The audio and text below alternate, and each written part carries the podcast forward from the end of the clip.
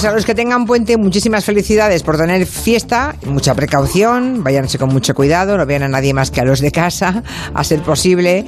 Y a los que tienen que trabajar, pues alégrense porque aquí estamos a su lado en el Comanche para darles una tarde mm, como unas castañuelas.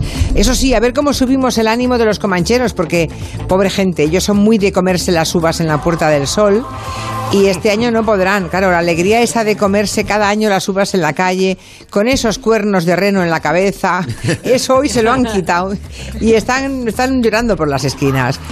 ¿Qué harás, Nuria Torreblanca, este año que no puedes ir a la Puerta del Sol, hija de mi vida? Bueno, pues lo haremos tranquilamente, pero a mí lo que no me van a quitar es la Plaza Mayor y mi chencho navideño. Ya, cada ya. año voy a hacer un chencho, lo juro. ¿eh? Ya, ya. Sí, y los cuernos de reno también. No, eso no lo trabajo. Eso no lo trabajo. Bueno, Miki Otero, mm, yo creo que ya ha prometido, le han quitado la puerta del sol y dice, pues yo campanadas con chupitos. Sí, sí, 12 sí. chupitos. Hay que Bueno, practicar, además. En Hay que empezar ya a practicar hoy, por ejemplo. Sí. Y, bueno, y Máximo Pradera, que no sabe qué hacer con su colección de matasuegras. Yo creo que Yo se no lo, llego- no, se lo podías enviar a 31. todos los que nos quieren fusilar, le podías enviar lo la colección de Exactamente, matasuegras. eso, es que a eso iba, Julia, es que somos el club de los fusilables. Mira, tú por feminista, eh, Nuria y Miki por catalanes, catalenos, que dirían ellos. Yo por tocapelotas y hijo de Javier Pradera, el que hizo el editorial del 23F. Y Caprile por maricón. Uh, pero bueno. Así, así de simple. Ya, ya, ya, no llegamos ninguno. No, todos fusilados. Lorenzo Caprile, buenas Todos tardes. fusilados. Buenas tardes. Buenas tardes. Has llegado con el- así con la lengua un A- poco fuera. aquí el, el Bueno, mari- no. el maricón fusilable. Al habla.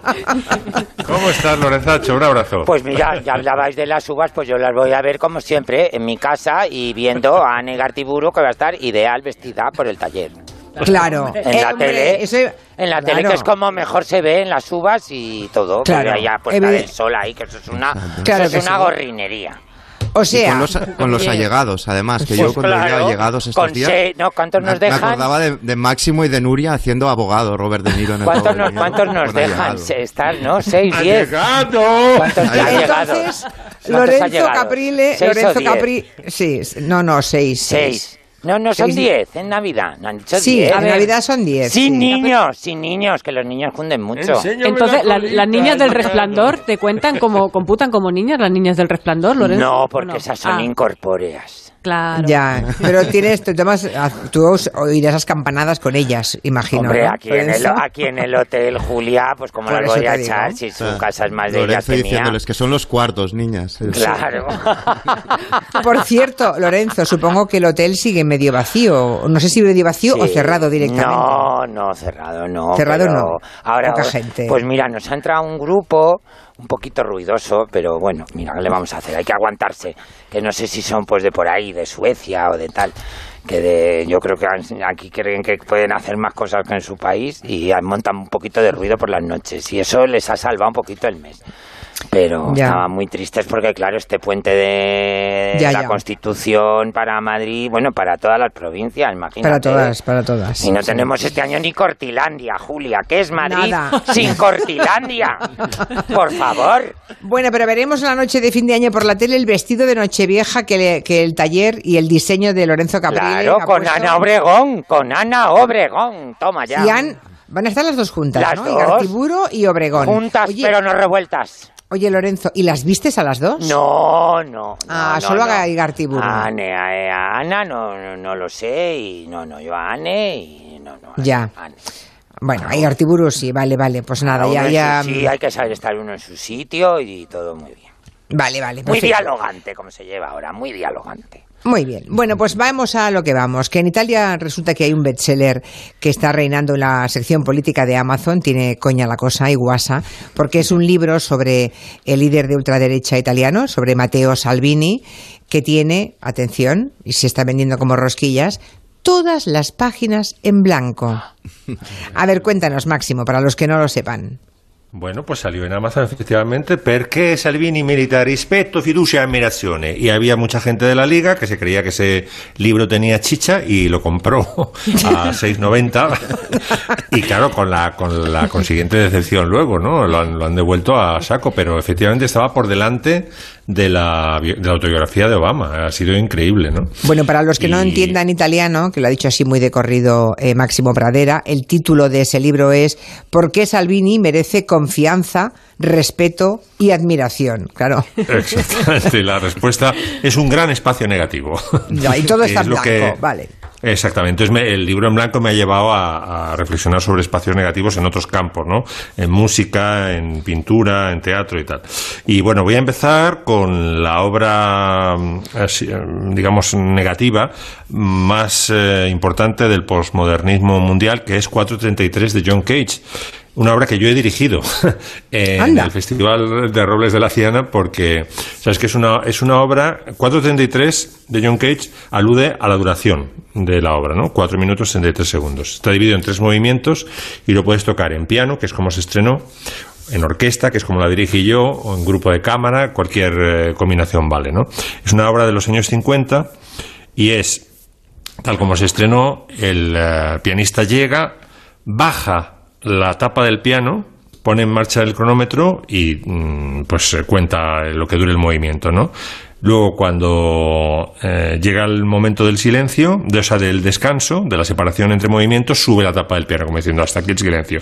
Y así las tres partes. Bueno, y lo que vamos a escuchar ahora es una bomba. Es la Orquesta Sinfónica de la BBC en el Barbican Hall de Londres en el año 94, para que veáis que no es una obra de coña, es decir, es una obra muy importante dentro del postmodernismo eh, musical. Eh, es toda la orquesta tocando. Entonces vamos a oír, sin solución de continuidad, vamos a escuchar el silencio tenso del público en el Barbican Hall, escuchando A ver. los músicos cruzados de brazos. Espérate, no, eh, digo solamente las tres cositas que vamos a escuchar. Luego, el relajo del público cuando el director baja los brazos. Una carcajada del público cuando el director se seca el sudor y finalmente otra vez la tensión. Ahí vamos. Va.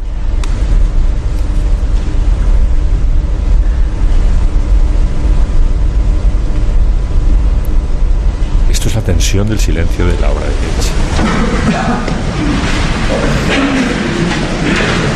Aquí el director los brazos, la gente se relaja.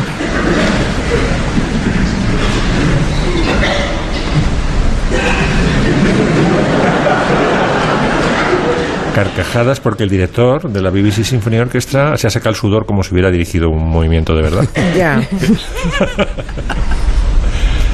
y vuelta al, silencio tenso de la obra, ¿no?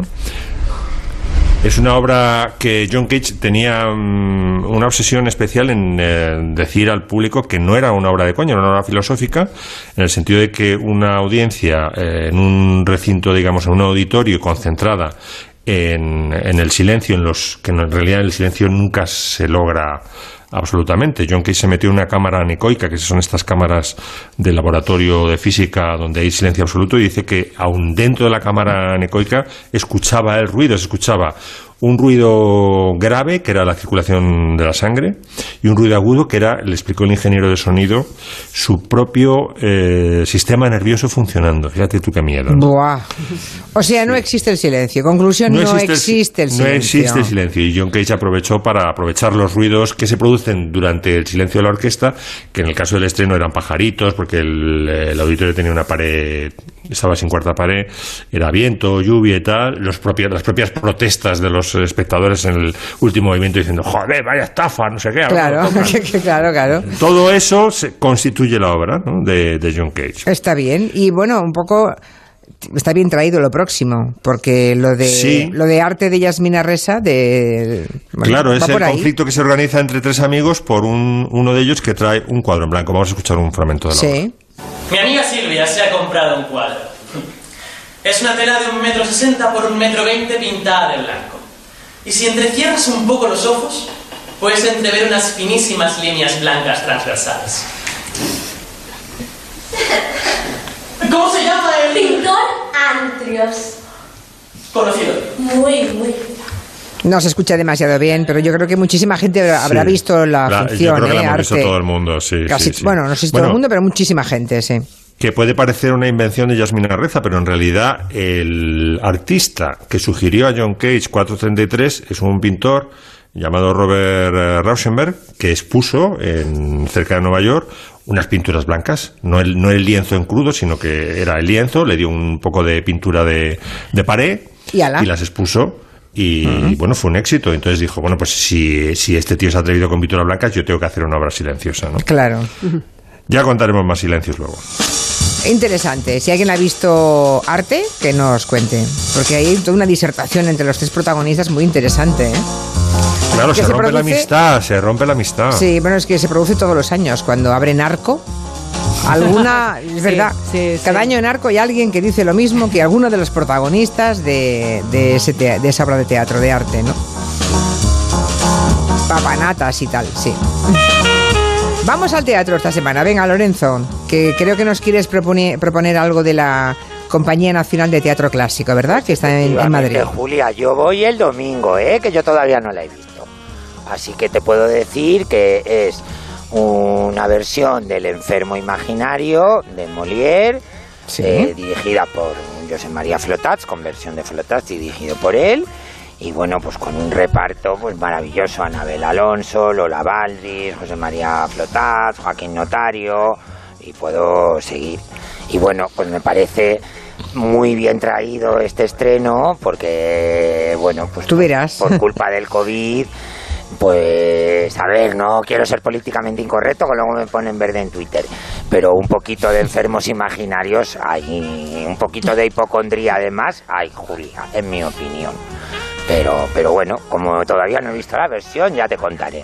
El vestuario es de Franca Escuarchapino, Oscar de Hollywood hace muchos años, por una versión de Cyrano de Bergerac y por su marido, compañero de vida, que es este escenógrafo maravilloso que se llama Ezio Frigerio, con lo cual es una superproducción, creo que te ríes desde que entras hasta que sales y yo estoy deseando sentarme el domingo y, poder Ujú. disfrutar de, de esta función. Que por cierto, de aquí viene el mal rollo del color amarillo, amarillo, en España, ¿no? Claro, porque por Molière eh, fue la última obra que escribió y la última obra, digamos, que, que declamó, porque él era también un magnífico actor. Y por lo visto, él vestía de amarillo en esta función y no sé El si- día que se murió. Y tuvo un Así ataque que- al corazón o tuvo un ictus o Ujú. algo recitando esta obra sobre el escenario y, y que murió, murió vistiendo amarillo. Bueno, pues nada, eh, yo la iré a ver, ¿eh? Si estuviese en Madrid no me perdería. Bueno, ojo, eh, que es hasta el sí. jueves 3 de diciembre, Julia, tampoco tiene mucho tiempo. ¿Hasta el jueves 3? Bueno, no, lo han debido de prolongar porque No. si ¿Cómo yo voy el, eh, 27. 27, 27, Ya, ya, perdonad. ya. Perdonad. Bueno, bueno. Perdonadme Aquí porque algún yo voy el domingo, perdonad. Claro, Perdonad. es que no sabemos ni el día en que Eh, vivimos. sí, es que ¿Algún hipocondríaco aquí en la sala? ¿Alguien lo es de vosotros o no? yo Yo no. al revés. A mí me Yo da no. la risa y todo. Yo, yo lo soy mucho. no. Ahora ¿Sí? es como que se, se ha igualado todo el mundo a mi estado natural. Pero tú eres, ¿tú eres hipocondríaco, Miki. Anda ya. Mucho. ¿Sí? Sí, sí. sí, sí, sí. Yo al revés. Yo, No, yo yo para que ya me lleven al médico hay que llevarme rastras. Yo no. No, no, yo tampoco. Hemos cambiado. Vamos a ver cómo hemos cambiado. Aquí Miki Otero se ha traído un libro que se llama Cómo hemos cambiado, igual que esta canción. Y es un libro que reivindica los años 90. Estuvimos durante mucho tiempo con los años 80, ¿eh? Eh, siempre había como una reivindicación colectiva de los años 80 y afortunadamente hemos avanzado, ya hemos llegado a otra década, a la de los 90 y ese libro va de eso. Así que vas a analizarnos la década de los 90, Miki. Sí, a Qué través de sencillo este libro- eres. Sí, a través, a, a través de este libro, ¿eh? porque no es lo único. ¿eh? Están saliendo documentales, novelas o libros como este, que es un ensayo, que analizan los 90, pero no como un mero ejercicio de nostalgia, sino para entender un poco de dónde veníamos, qué somos ahora, a través de la, de la cultura pop. Y entonces, por ejemplo, en este libro, que arranca un poco antes, arranca a finales de los, también hace un poco de los 80 y un poco de los 2000, pues aparecen desde el destete de Sabrina, al caso Arnie, Alcácer, Beckham, Gran Hermano, el estallido Uf. de las teles privadas, Juegos Olímpicos. ¿Os acordáis del efecto 2000? El efecto Perfectamente. Pero Gran Hermano O sea, fue el 2000, Lo ¿no? Sí, El, el 2000. Gran Hermano fue en el año 2000 clavado. 2000, este libro sí. coge a finales de los 80, de hecho sale la teta de Sabrina, por ejemplo, y también un poquito de los 2000. Es como los 90 simbólicos, como el momento en el que Bueno, se supone que hay un 2000 cambio. forma ¿no? parte de la década de los 90. Claro, es que el- Sí, los sí, 2000 la década empiezan en el siguiente. 2001, recordad Sí, esto, sí. buena Exacto. precisión, Máximo, claro, claro. Sí. Para mí los No, no, 90 ya es el guardaespaldas, Miki. ¿Quién no ha llorado con esa canción? ¿Quién? ¿Quién? Vaya, vaya resumen. ¿Quién no se ha sentido Whitney Houston? ¿Eh? Por Estás favor. haciendo un estás haciendo un quién, Lorenzo, que tiene que ver con uno de los personajes que saldrán. ¿Ah, sí? Bueno, cuenta, Sí. cuenta, va. Bueno, pero la cosa arranca con, con, con el prólogo del libro, arranca con, con una cosa que él bautiza como el síndrome Lara di Bildos. No sé si sabéis qué es eso. El síndrome Lara di Bildos. Eso es de No. enfermo imaginario, ¿eh? Eso es un poco enfermo yo lo imaginario. explico, yo lo explico. Lara di Bildos, como sabéis, es la hija de, de Laura Valenzuela, Sí. que era como la Os cara más juro, conocida os de juro la que estuve a punto de venderle mi coche. Perdona, ¿A Lara di Bildos? Perdona, Miki, de un gran productor y de José Luis Di Bildos, perdona. También, Es- también. Que acordarse Pero de los caso padres es- también. Y ahora también conocida porque Máximo casi le endilga un coche, ¿no? un coche en mal estado. bueno. ella era la hija, para el caso de Laura Valenzuela, que era como la cara omnipresente de la televisión durante muchas décadas, y lo que explica la anécdota es que un día Lara Di Bildos estaba en su pupitre de P5, o, o, bueno, a los 6, 7 años, estaba en su pupitre dibujando y de repente se giró y le dijo a su compañera de clase, oye, ¿y tu madre a qué hora sale por la tele? Y Entonces lo que él dice es que el síndrome de Lara di Bildos es cuando, cuando nos pensamos que nuestra realidad es la más normal del mundo, ¿no? En el caso de España, pues venía de muchas eh, décadas de un encierro que nos hacía pensar que luego cuando hubo una apertura, que lo que nosotros vivíamos en ese momento era lo que pasaba en todo el mundo y que todo era, todo era normal. Entonces lo que él hace es, décadas después, analizar si eso era tan normal o no y analizar muchas de las cosas de ahora de dónde vienen, ¿no? Y entonces lo voy a hacer como, como en cinco puntos, una especie de, de- de zapping emocional o de la memoria, que arranca en el uno, que es de dónde viene el narcisismo del selfie, sobre todo del hombre, ¿no? Es decir, eh, yo no sé si recordáis, ahora si ponéis la tele, hay un reality show, show, por ejemplo, y salen hombres pues depilados, con los pantalones ceñidos por encima del tobillo, las camisas mm, estas estampadas súper ajustados, los peinados con gomina y tal. Esto no era lo habitual, digamos, en, Hombre, en el hombre heterosexual español. El ¿no? hombre y el oso, cuanto más feo, más hermoso. Eso decían, Exacto, sí. exacto. Y entonces él lo sitúan en el fenómeno Beckham, claro, en el fenómeno de David Beckham. Eh, como mito metrosexual, que es lo que decía el hombre que se cuida a sí mismo pues para ser mirado, deseado, etcétera, etcétera, ¿no? Y David Beckham como hombre que encima era futbolista, con lo cual se le permitía posar con un tanga de leopardo o hacer otras muchas cosas que hizo. Eh, Porque era un machote, claro. sí, porque era en el fondo, Ah, en el claro, fondo, era un claro. machote. Otro gran Entonces, mito, claro, otro Beck- gran mito. Pero bueno, Claro. mito para lo- todo el mundo, ¿eh? Claro. También en la época de las camisas de leñador. No, y eran hombre. guapísimos los chicos con También, camisas de leñador. Pero otro gran mito Estamos yendo por esta senda. Otro gran Estamos mito de que, en el, de que en el fútbol no hay maricas fusilables, ¿sabes? Ese es otro mito. y vamos a dejarlo ahí. Estoy un poquito hasta los cojones, ¿sabes? en los armarios de los vestuarios. Ay, Caprile. No, hombre, es que es ¿Cómo verdad. te Julia. de menos? Es que Vale, es vale. verdad, ¿sabes? Ya está Que sí, bien, que sí, ¿sabes? que sí, que sí, sí, sí. Se lo digan a Ronaldo, que solo salen fotos con, con chulazos marroquíes. Y a la Georgina, vamos, no, ni la... Bueno, me voy a callar. Que si no- Respira, respira, si no, déjalo, déjalo. Me van a mandar a, a la secreta Nada, a nada, nada. Eso. Dejemos cerrados los armarios de los vestuarios Vale, del, vale, del fútbol vale. de élite y volvamos Vale, a, a. David Beckham como mito para que ahora pongas la tele y de repente, pues eso, todos los, los chicos que salen en hombres, mujeres y viceversa y en todos estos programas tengan esta pinta. Y él dice que viene eso, de David Beckham, que fue el primer futbolista que cobró, un, que tenía un contrato por derechos de imagen, que el tipo era, era un futbolista más o menos normal, guapo, tal, presumido, pero guapo. fue cuando... cuando Muy se- guapo. Muy Sí, guapo. Pero aquí yo re- Era una Muy. especie de, Julia. de Brad Pitt con, con, con la camiseta. Sí. de- Julia, aquí yo re- reivindico, ¿eh? que ya sabes que yo soy de reivindicar poco, pero aquí mérito del me- de la metrosexualidad de David Beckham también es gracias a nosotros y al movimiento gay, que quitamos mucho polvo de encima de muchas cosas, ¿eh, Julia? David Beckham Sí, no apareció por casualidad a finales de los 90.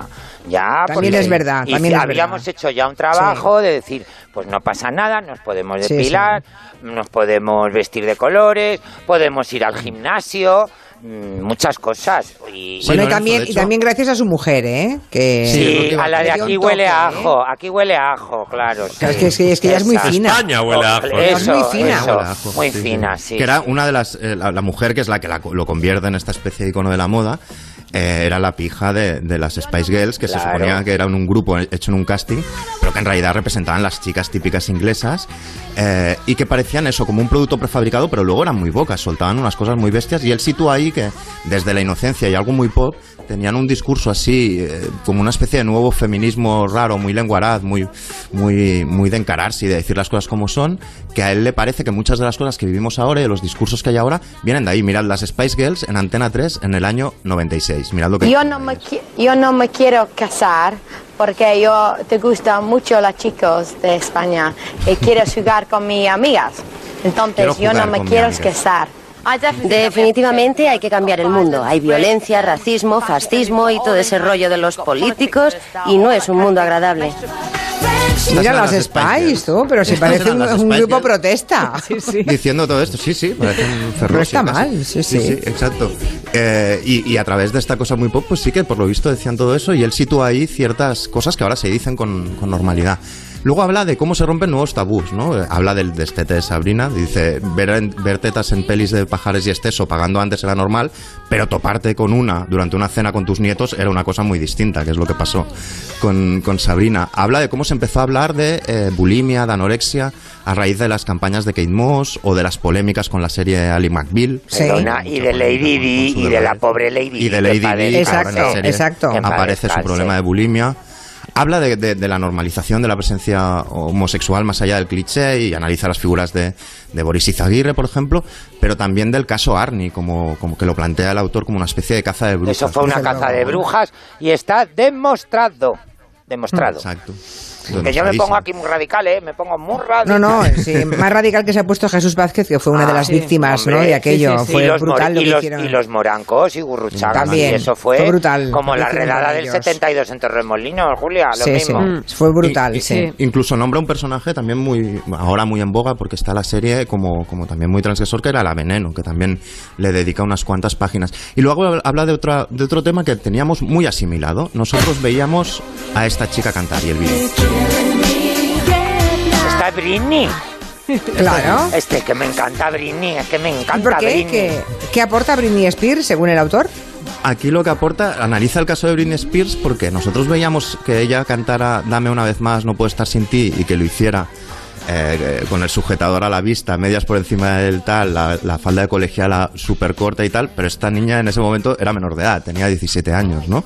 Y entonces habla de cómo Britney era diferente según quien la mirara, es decir, si tú eras una chica de esa edad, la veías como la amiga que tú querías ser, si eras el padre de, de esa, de esa adolescente, mejor me ahorro lo que pensaba el padre, eh, y de algún modo eh, dice que, que- que la cultura popular y tal así mm, veía normal, digamos, que esta especie de, Lolita de, los años 90 que jugaba una baza sexual de una forma insinuada, pero bastante evidente, siendo menor de edad. Y él lo que hace es decir que hubo una especie de abuso colectivo de un personaje así que la hizo acabar, mm, pues como acabó, muy mal. Eh, Y acabó, recuerdo una, una imagen que había acabado conduciendo 48 horas seguidas bebiendo Red Bull, aterrorizada por si le perseguían demonios, absolutamente en- enloquecida hasta que se afeitó la cabeza, que de hecho la melena la subastaron en, en eBay y ofrecieron un millón de dólares, ¿no?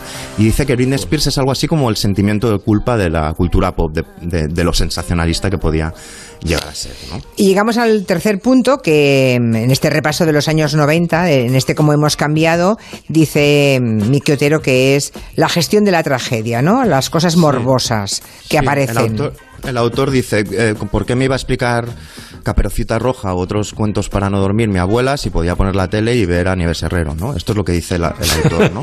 Y habla de, de- de cómo Antonio Anglés, por ejemplo, fue el hombre del saco para su generación. Desde luego. De, de esos rumores de las chicas de Alcácer que habían sido secuestradas para, para rodar una snuff movie porque era la época de tesis también, de cómo se mezclan Sí. muchas, muchas cosas. En definitiva, de la eh, espectacularización de la tragedia, ¿no? De cómo se hacía un gran espectáculo, cosa que lamentablemente se ha ido repitiendo después y, y no hace mucho. Es verdad lo de Eh, Antonio nuevo, Anglés, ¿no? ¿eh? para la gente de mi generación Eh, bueno, y alguna otra, ¿eh? porque depende de las edades. ¿eh?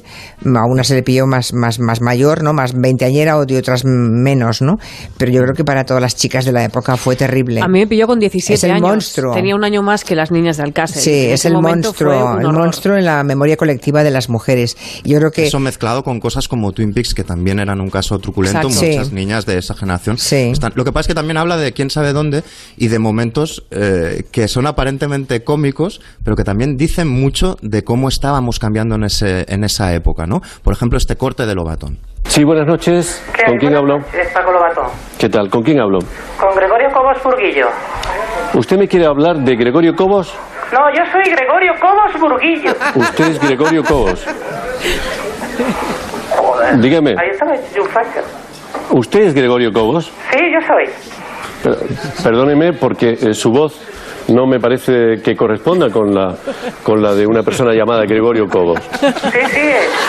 No, usted dice que esa persona que aparece es Gregorio Cobos. sí, sí, y yo soy Gregorio Cobos que está al teléfono. ¿Es usted Gregorio Cobos? Sí. Gregorio, perdóneme porque usted es Gregorio Cobos. Sí, yo soy. Ujú. Es usted Gregorio Cobos. Pues bueno, no recordaba este momento. Claro, y la Es quién que sabe dónde, y de pronto, eh, imagino que previo a esa llamada hay toda una disertación sobre un tío que ha desaparecido, que de Claro. pronto llama y nadie se quiere creer que es él, ¿no? Claro, Gregorio era un tipo que había huido de su pueblo, se había cambiado de sexo y entonces llamaba ya como mujer. Me parece que con, con esta situación como humorística a tope explica muchas cosas de ese momento, el tipo de programas que se hacían y lo que costaba de entender de repente que, que- que ese tal Gregorio ahora tuviera voz de mujer, ¿no? Y no sé si, si puedo seguir, Julia, o... o- Sí, o sí, si sí, sí, acabamos, pasamos. acabamos. Sí, sí, sí, sí, Pues claro. hay, claro. hay como también sitúa el inicio de las fake news, que ahora se habla mucho ¿En de los las fake 90? news. En los 90. ¿No recordáis eh, acaso ese episodio? Solo voy a decir los, los protagonistas. Es- había un bote de mermelada, había un Ah, perro sí. Y luego estaba Ricky Martin. Sí, señor. Y Concha Velasco, la pobre, presentando aquel sorpresa, Ahí- ahí- sorpresa. Y, había- O y sea, había- esto y fue en hubo febrero otro, del 99. hubo otro Sí, muy fuerte, Miki. Coca-Cola, eh, Miguel Bosé y el que está en Miami que está divorciándose siempre. Hombre, ¿cómo se llama este cantante? Eh, el de las baladas románticas. Alejandro Sanz. Alejandro, Alejandro Sanz. Sanz. Ah, Sí, sí, sí. Pero esta fue muy fuerte porque fue en febrero del 99 y toda España realmente vibraba con la idea de que Ricky Martin había ido al programa Sorpresa Sorpresa a dar una sorpresa a una fan y la sorpresa se la habían dado a él, en realidad, ¿no? Y era esta escena que él estaba en un armario, cosa que todo podría tener sentido, porque luego acabaría, diciendo que era homosexual y porque en ese momento estaba promocionando una canción titulada Por arriba y por abajo, ¿no? Y entonces recordáis que la escena era que la, la que iba a recibir la sorpresa se untaba mermelada y en fin, había un perro y qué te voy a decir. sí, sí, sí. Y entonces él dice que ese fue como nuestro quien mató a Kennedy, que se montó ahí un, un, un, un- un pifostio increíble para, para intentar saber si eso era verdad o no. La gente se lo quería, pero es que una asociación eh, puso una denuncia en la Fiscalía de Menores y el bulo se convirtió en noticia, porque la Fiscalía pidió la cinta Antena 3, se personó en un colegio de Málaga reclamando esa cinta, se llegó a ofrecer un millón de pesetas a quien mandara esa cinta.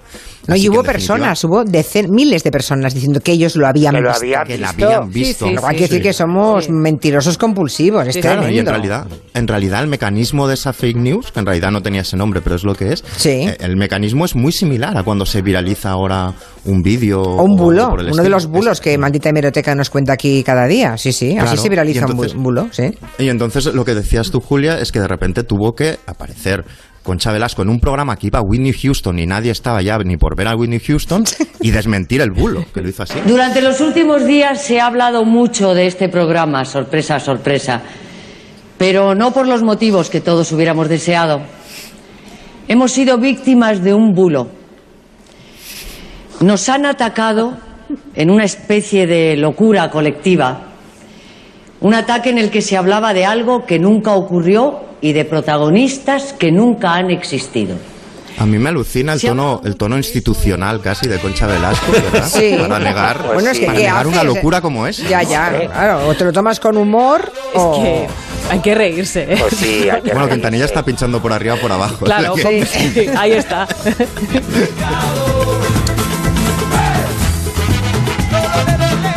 Hacemos una pequeña pausa y a la vuelta Nuria nos va a hablar de un estreno de cine y otro de música.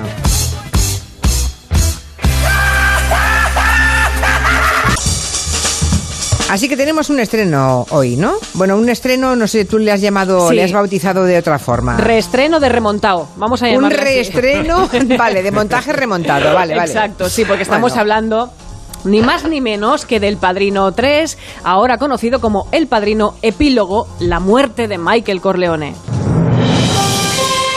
Hemos vendido los casinos. Ya no tenemos intereses en nada que sea ilegal. La iglesia posee una gran sociedad. Valor de 6 mil millones de dólares. Don Corleone.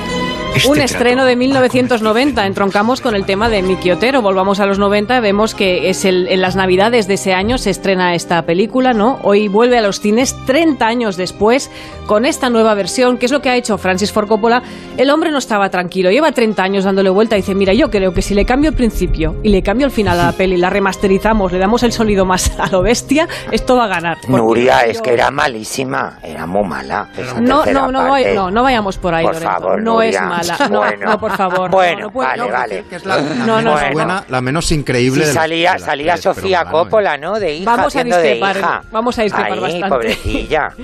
Bueno, ¿qué pasa con El Padrino 3? ¿Por qué decís que es mala? Porque se estrenó Porque me dormí en el cine, Nuria. 14 años después del Padrino 2. O sea, tenemos la primera y la segunda parte del Padrino, que son obras maestras Claro. magníficas, y 14 años después... y esta se quedó en el Ece Homo, en el Ece Homo ese que No. restauraron ese. No, no, no, no. no. Bueno, que Borja, no. el EC Homo de Borja. Lo otro son Ese, ese, ese. obras maestras absolutas y esto es muy injusto porque esta película es una auténtica joya. Es una mara- no es una obra maestra, pero es una joya, es una barbaridad.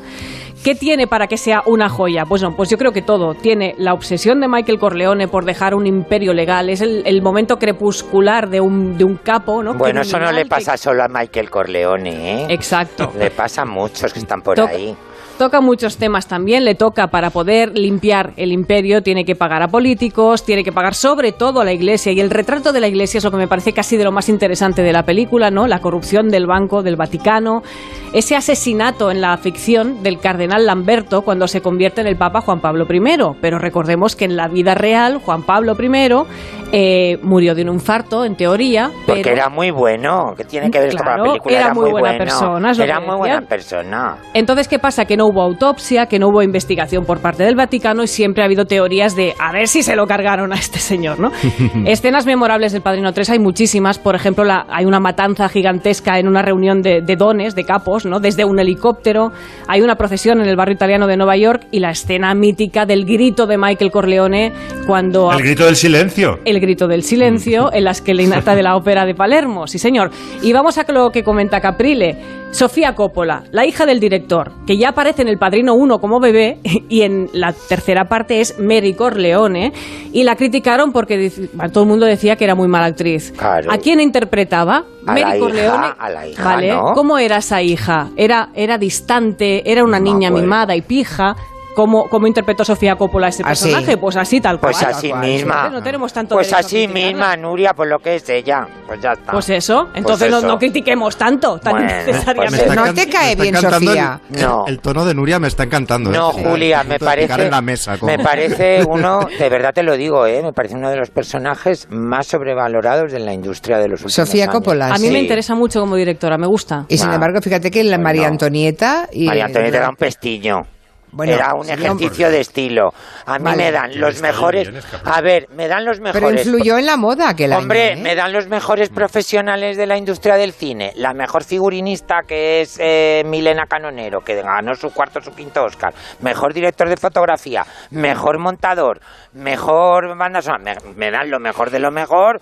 Chico, Sí. pues muy malo tienes que ser para que no te salga una Ya, cosa decente. ver, Lorenzo, pero si no consigues una peli como Las Vírgenes Suicidas o como Lost in Translation, que son magníficas, Bueno, no consigues hacer luego una María Bueno, Antonieta. yo no estoy. No es tan mala. Nuria, no, no, estoy de acuerdo contigo. ya está. Bueno. ¿Qué quieres que te diga?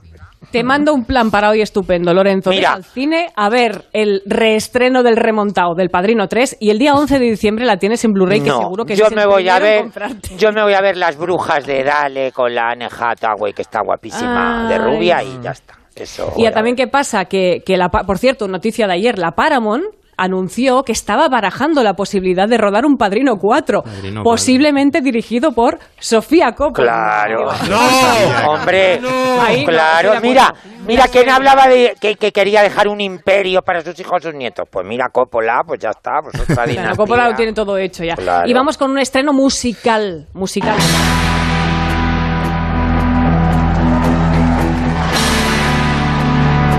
Esto a lo mejor suena un poco, es la canción Green Manalishi de Fleetwood Mac y esta canción es el adelanto de un concierto que se celebró en Londres en febrero de 2020, antes de la pandemia, eh, con músicos como Billy Gibbons de ZZ Top o Kirk Hammett de Metallica, que lo que hacen es recordar y, a- mm, digamos que rendir homenaje a las canciones del de los inicios de Fleetwood Mac, ¿no? A la par que hacen un homenaje a uno de los fundadores, que es Peter Green, que murió en julio de 2020, y nos han adelantado hoy esta canción para que sepamos que en el concierto de se podrá ver en marzo en 2021 en los cines. Claro. Eh, Eso, eso era música y no el reggaetón ese o lo que se toca ahora. Ra- reggaetón. Eso, como se diga. Nos quieres recomendar un par de libros, ¿no, Caprile? Yo sí. ¿Qué has leído últimamente? A ver, Pues mira, compartir. mira, quiero compartir. Sabes que a mí me mandan todos libros de moda. Hay otra editorial, no solo superflua, sino otra editorial de nicho que se llama Ampersand. Pero ¿cómo que te mandan, Capriles, si los robas todos de dónde hacer? No, perdona, que aquí hay un comanchero. Aquí hay un comanchero que no me ha mandado su libro. Perdona, ¿eh? Que todo el mundo.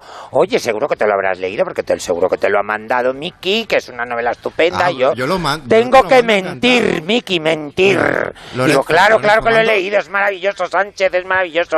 Miento, Lorenzo, miento voy a por mandar ti. tres copias. Voy Miento a mandar por tres ti copias. Una para ti y una para cada niña. que estás en todos los escaparates de todas mis librerías preferidas y entro y me dicen, claro, ya lo habrás leído, no te lo vas a comprar porque como te lo habrá mandado Miki y yo pues claro, claro que me lo ha mandado. Claro, claro, Voy a- claro. Voy a mandar tres, Lorenzo. de Que por cierto, que es buenísima la novela, ¿eh? Desde aquí la recomiendo. Una gran novela. A mí el título podías haber puesto otro porque, en fin, despista un poco, pero bueno, eso es otra cosa. Lo de Simón no te acaba de gustar. Mm, claro, no, Pero, claro, Lorenzo, lo de entonces, Simón. ¿Qué? La compraste al final. La, la leíste Bueno, al final. mm, vamos a correr un tupido velo. Tú sabes que Ah, yo lo de comprar vale. libros, comprar libros, digamos que llegó a mis manos, Miki, llegó Ah, a vale. mis manos. Le llegó a las manos. Tus vale. largas manos. Venga, hablemos. Entonces dices el primero de se moda. llama Las formas de la moda, cultura, Sí. industria, mercado, de María Luisa Frisa. Es un libro maravilloso, es una traducción. María Luisa es una de las grandes, digamos, expertas, sociólogas, modatólogas, vamos a decir, italianas, con un largo recorrido en, en- escribiendo en la, revista Vogue.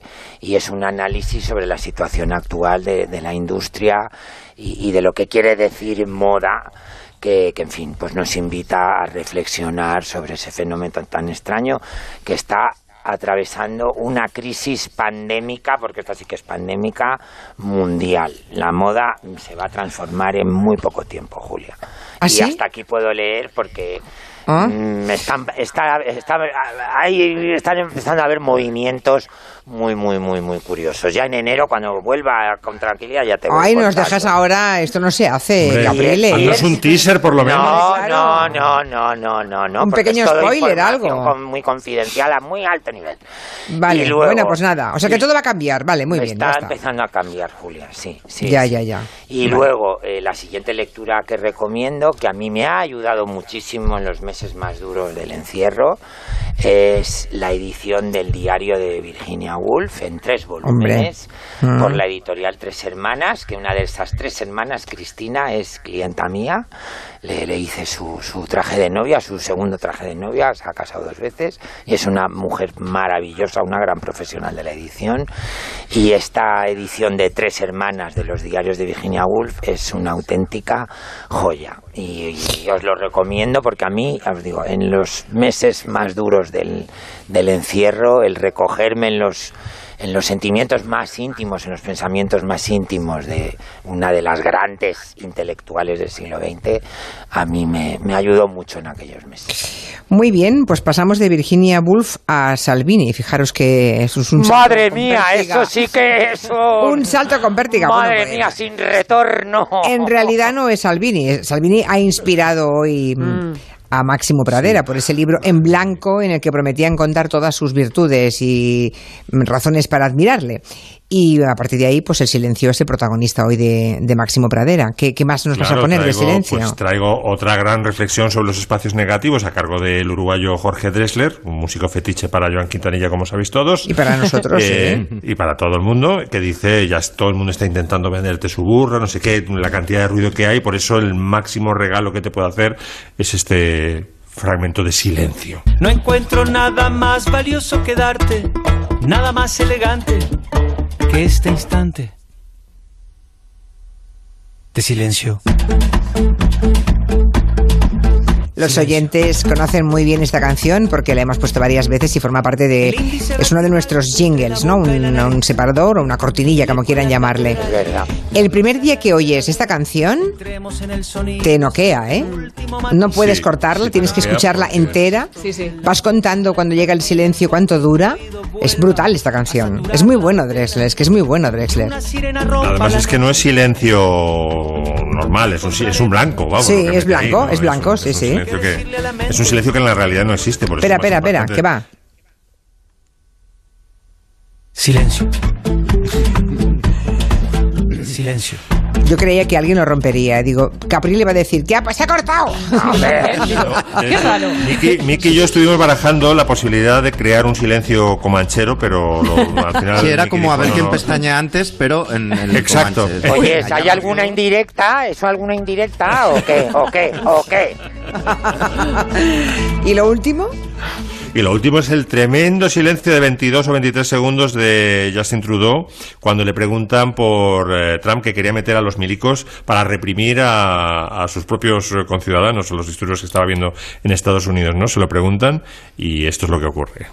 I'd like to ask you what you think about that, and if you don't want to comment, what message do you think you're sending?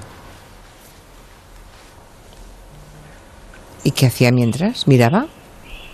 Se quedó mirando fijo al, al- al infinito. Hay pequeñas... Bueno, se escucha perfectamente el fondo, no, no es... Y es ahí- flashes, ¿no? Parecen, de Sí. una cámara. De no, no, es, cámaras. es- no, no, es un, un salivazo que pega Justin Trudeau Ah. al despegar los labios. We all watch in horror and consternation what's going on in the United States. It is a time uh, to pull people together, but it que is el a tío time to listen. Pero hay mucho más subtexto en el silencio que en lo que luego dice, ¿no? Desde luego. Ahí, Mm. o sea, la respuesta está en el silencio, no en lo que dice luego. ¿Cuánto duró el silencio? ¿Lo has medido? Sí, sí, ve- lo midieron los, los periodistas, 23 segundos. 23 segundos, es una Eso eternidad. es una eternidad. Es el tiempo de una cuña en la radio. Sí, sí. Bueno, oye, me están llamando Carlos Pumares por el tono de mi voz cuando estoy defendiendo el Padrino Ha 3. sido maravilloso, O sea, ha sido- sí, es que era como en un... Pues claro que sí. Te he visto súper arrebatada, arrebatada. Sí, ha sido muy guay. Que sepas que nos han salido fans de Sofía Coppola en las redes Claro que de sí. debajo de las piedras. Caprile. El caso es llevar la contraria. Pues claro, pues claro. Besos para todos y hasta la semana que viene. Venga, A ver si me Adiós. fusilan. A ver si me Adiós. fusilan.